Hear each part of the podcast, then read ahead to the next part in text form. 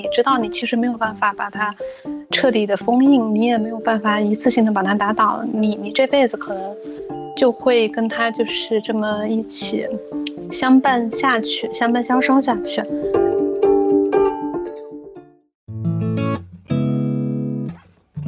你正在收听的是《井号键》，这是一档因衰老焦虑和死亡恐惧而存在的节目。我们是董芷飞、蓝连超、徐静爱。节目开始前，想做个说明：本期播客中提到的关于睡眠的内容不构成任何的治疗建议。如果你受到失眠的困扰，建议寻求专业的帮助。如果你去豆瓣搜索“失眠”。很多图书集中教你怎样提高睡眠的质量，睡得少，但是睡得好。但对一群人来说，这样的探讨太过奢侈，不是因为睡不好，而是因为根本睡不着。我是徐静爱，本期节目我们想聚焦失眠，一个在大众视野里时常和疾病、精神状况和年龄增长交织在一起的议题。其实我本人很少失眠，但我有一个朋友，他长期受到失眠的困扰，具体有多长呢？他自己的回忆是从十岁以前。关于失眠最早的记忆呢，其实是在小学的时候。其中有一次呢，就是我自己在我们家那个客厅里面就坐着，就是我也没有开灯嘛，因为怕那个亮光会吵到爸爸妈妈。然后反正自己就是睡不着，然后就没事儿就起来，就在客厅里面就是摸黑在那儿坐着。然后坐着呢，我妈半夜起来上厕所。然后她就隐隐约约就感觉到有人，然后就把她吓了一跳。做失眠这个选题啊，Olivia 是我第一个想到的人。除了因为知道她长期失眠，还因为她在我二十五岁生日时候开过一个玩笑。她当时跟我说啊，二十五岁是一道坎，从此以后你的身体会出现很明显的变化。比如呢，我问，后来我知道了，比如失眠，因为神奇的是那天晚上我真的失眠了。虽然一直以来我一直把它当做一种巧合。但一个好奇的种子也因此埋下。失眠，它跟年龄之间到底有怎样的关系？为了找到尽可能合理的答案呢，我在一个互联网诊疗平台上约到了一位主治失眠的神经内科医生。赵医生你好，在您的诊疗的这个经历里面，您觉得您发现失眠跟年龄这个东西有关吗？呃，当然有关系了。如果在失眠里边找危险因素，那第一个应该就是年龄。赵医生是天津市泰达医院神经内科睡眠中心的副主任医师，他的另一重身份是中国老年医学睡眠科学分会的委员。医学上的数据呢，慢性失眠的现患率，儿童是百分之四，到了青年人可以达到百分之九点三，到了老年人那会达到百分之三十八点二。我认为这个数据可能比我刚才讲的更大。在老年人，我认为一半以上的人可能会有睡眠障碍。赵医生说的这些数据呢，其实是在解释褪黑素、年龄和睡眠之间的关系。褪黑素是一种能够诱导睡眠的人体激素。大概人从四十多岁开始，褪黑素应该就逐步的分泌下降了。在晚上的大概九点钟、十点钟左右，它分泌开始达到这个高峰。那随着年龄的呃增加呢，褪黑素的这个高峰呢，这个峰呢就会越来越低了。翻译过来，年龄越大，褪黑素的分泌就没有那么容易，人也就更不容易在夜间感受到困意，更难入睡。但是啊，这种解读只是部分回应了中老年后的状态。对于二三十岁或者更年轻的人来说，肯定还有褪黑素以外的原因在导致失眠。我想到了张国荣在电影《异度空间》里讲过的一句话：“失眠还精神病嚟嘅。”他说啊，失眠其实是一种精神病，但这种说法呢，其实又不那么准确。失眠呢，它其实是一种症状，不是一种疾病。它失眠这个词呢，它其实和发热是一样的，很多疾病都可以引起发热。赵医生的意思是，失眠本身可能只是其他疾病。比如说精神病、糖尿病所伴随的症状，它本身并不能跟这些疾病划等号。但值得警惕的是，这种伴随性的失眠症状，如果达到一定的程度和时长，在医学上就会被诊断为失眠症。失眠症是一种疾病，在医学上也叫失眠障碍。它指的是尽管有适当的睡眠机会和睡眠环境，依然对于睡眠时间或者睡眠质量感到不满意。失眠的表现除了大家最熟悉的入睡难，还包括睡眠时间短、早醒和睡眠质量低。赵医生告诉我，导致失眠的原因有很多种。急性失眠呢，可能由于突发的人生变故或环境变化导致；超过三个月的慢性失眠症，它的原因就要复杂一点。有两类人更容易患上慢性失眠症，一类呢是长期昼夜颠倒的人，比如说需要倒班。或经常在多种时差中交错生活的人，还有一类呢是神经过度活跃，表现出来就是那些比较容易敏感、焦虑的人。比如说神经质、很敏感，别人讲一句话，我就认为他在讲我，或者是焦虑特性，或者是做什么事都要做到尽善尽美，这些人都容易失眠。Olivia 就属于这一类，失眠困扰她超过二十年，她早就发现。她跟身边其他长期失眠的朋友都有一些共性，主要是女性，她们都是属于比较认真的那种人，就是不管做什么事情，她就会想要把这个事情做好，能够交差，就是对自己有个交代。而我提到的那些，就是很多大而化之的那些男性，或是 大而化之的女性，或是不负责任的人，这种人基本上是没有什么心理，嗯，这个睡眠问题的。他其实就是警觉性高啊。大脑就是神经一直在紧绷啊，就时不时保持一种觉醒的状态，那肯肯定会失眠啊。做事过于认真，想得多，在别人的大脑进入休息状态时，这些人仍然在过度用脑，导致睡不着或者说睡不好。这也是为什么常见的治疗失眠的药物，专门是通过抑制大脑觉醒系统的原理来改善睡眠。但是，假如说一个人的失眠是由于神经系统过于活跃引起的，那么，如果可以有意识的告诉自己减少焦虑和减少过度担忧，是不是就可以改善睡眠呢？当然，这件事做起来没这么简单。但是，意识到失眠可能是由于这种因素引起，这本身是一种有益的自我认知。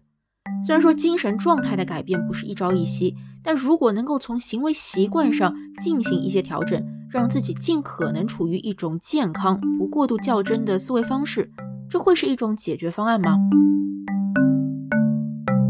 一般来说，失眠的人的生活状态都比较糟糕。嗯，失眠只是一种表现，那么他他这个表现是表现在当前生活状态糟糕生活状态的一种表现。说这话的是李明 Match，他是睡吧的创办者，也是豆瓣睡吧和失眠说再见小组的组长。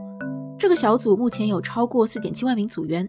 睡吧长期通过网络社群为有失眠障碍的人提供公益性质的帮助。Match 呢，就特别鼓励通过改变行为习惯和生活方式来改善睡眠。他特别强调了一个概念：只有你真的感受到活着，你才能睡着啊！就是你只有真的清醒，你才能真的睡着。如果一个人清醒的时间都在浑浑噩噩的中度过的话，他是很难睡着的。如果一个人很健康，然后每天生活都很积极，然后他觉得自己的人生又很有价值，嗯。就是这样一个人来说，他的工作生活、工作和生活又比较平衡，比如说又有家庭的关爱，然后又有工作上的成功，然后他自己还总锻炼身体，这样一个身心状态非常好的人，非常的非常非常少会失眠。我能理解您说的这个。当中的一个逻辑关系，但我只是在想，如果他真的是因为人生进入了低谷，导致他有非常糟糕的睡眠障碍，那其实当我们去告诉他你的失眠是由于你生活的状况不那么好，这件事情其实很残忍的，因为首先他也不想他生活糟糕，其次他更不想他自己失眠。呃，这个并不是你想的那样，嗯，对绝大绝大多数人来说，他们陷入失眠之后，他们一心想走出失眠，呃。这实际上就给了这些失眠的人一个契机，所以说失眠实际其实是个好事啊。所以当我们告诉他你的失眠是因为你的生活状态导致的，那么他们就会下定决心，我一定要改变我当前的生活。那比如说一个从来不运动的人，他会去运动了啊；一个工作不那么上心的人，他开始好好工作了。嗯，这有点好比一个下定决心要瘦身的人。为了瘦身成功，他可能不得不改变自己的作息和生活习惯。对于有意改善睡眠的人来说，也是如此。这些年啊，其实有很多冥想和助眠类的应用，通过各种声音的引导来改善睡眠。我问 Match，这些应用是否对睡眠有本质上的帮助？我们再重复一下这边这个原理，就是说，造成一个人失眠的是当前他的生活状态和身心的状态，所以任何能改变这个人身心状态的方法都是有用的。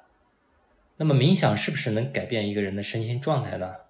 那肯定是可以的，但是并不是说你做了冥想就能立刻改善，你必须要每天去坚持去做。那么你只有在早晨去做冥想，才可能去改变自己的生活啊！因为夜晚的时候在睡前做冥想，你只是为了是改善自己的睡眠，它对生活是没有没有作用的。在早晨做冥想，做完冥想之后，你就让自己更有活力，而且你可以反省自己，然后。这一天你需要怎么去过？对，所以早晨做冥想是，而且坚持去做是对人有用的。Match 定居在澳大利亚，他发现相比起国内更紧张的生活节奏，澳洲人失眠的比例呢明显要低得多。当地人在遇到睡眠障碍时，通常求助于受医保覆盖的心理医生。相较而言，国内的失眠患者大都向神经内科求诊。最近几年，由于失眠的人口持续扩大。一些医院呢也专门开设了失眠科。比起医学诊疗较常采用的问询、量表测试、开药等等流程，作为公益性质的帮助者，Match 的方法主要是倾听和诱导求助者改变生活习惯，树立健康的生活方式。Olivia 并不认识 Match，但巧合的是，他在几个月前给自己设定了新的作息计划，希望能够改善睡眠。我现在就是早起。这个也参考了一个中医的一个理论，就是日出而作。冬天就大概是以我这儿的时间是在七点半左右，天就亮了，然后我就开始尝试七点半的时候醒。嗯，第二个就是运动，就是早上起来运动，它也会有助于睡眠。还有第三个就是早上有了这个足够的时间来做一些你工作上的和你自己安排上的一些事情。这个东西它会让你在一天刚开始的时候，你就把这种重要的东西，让你提前就做了一些，你的心理上也会有一个，其实其实这个这个也是就是整个就让把你的这个生活习惯，它就像是一个动的齿轮一样，它环环相扣，你每一环你每一扣做到了一点，它都会带动一个正向的这样的一个机制。到目前为止，Olivia 并没有彻底摆脱失眠的困扰，但随着她开始调整作息。包括每天晚上最晚十点上床休息，他发现自己的睡眠状况出现了一些好转。长期有失眠问题的人，你每天躺上床之前，你不知道你今天会不会失眠，所以你必须要及早的上床，自己才有这么折腾两次、三次的这个时间。那哪怕我折腾了三次，那顶多也就是晚上可能一点钟，再坏一点一点多。那你这样至少你还是有六个小时左右的这个睡眠的时间，就保证你不会到以前那么。恐怖的什么只能睡两个小时、三个小时的那种情况，早上四点钟、五点钟还没有睡，你就没有到那么崩溃的状态。你知道，你即便今天三次睡不着，那你还有六个小时，你明天不至于太坏。其实，在这以前，Olivia 曾经尝试过各种各样的方法，包括西医和中医的诊疗和用药，但都没有产生长期的效果。这个异常痛苦的过程，反而被他视作了了解自己的机会。其实我的这个失眠史，我觉得其实可以分成三个阶段。第一个阶段失眠，它就像是一个，嗯，小兵，一个就是时不时会来偷袭你一下的小兵，就是他你被他偷袭了呢，也不至于伤筋动骨。嗯，然后第二个阶段呢，就是他已经成长成了一个特别强大的，就是足以摧毁你身心的这么一个怪物吧。这个时候，你就人就是属于一种行尸走肉的那种状态，你的身体已经不听使唤了，然后你的心心里也是随时都要崩溃的那种状态。你要想活下去，你要想求生，你就必须要解决它。然后，所以第三个阶段就是一个驯服它的这么一个过程，就是你知道你其实没有办法把它彻底的封印，你也没有办法一次性的把它打倒，你你这辈子可能就会跟它就是这么一起相伴下去，相伴相生下去。从被骚扰到被打击，到最后承认他的相伴相随性，失眠让 Olivia 重新审视了身体和心灵之间的关系。我认为这个睡眠问题它是个身心问题，然后也它也是个性格特质问题。其实，在这个过程当中，我还做了一个工作，就是看了很多心理学方面的书籍。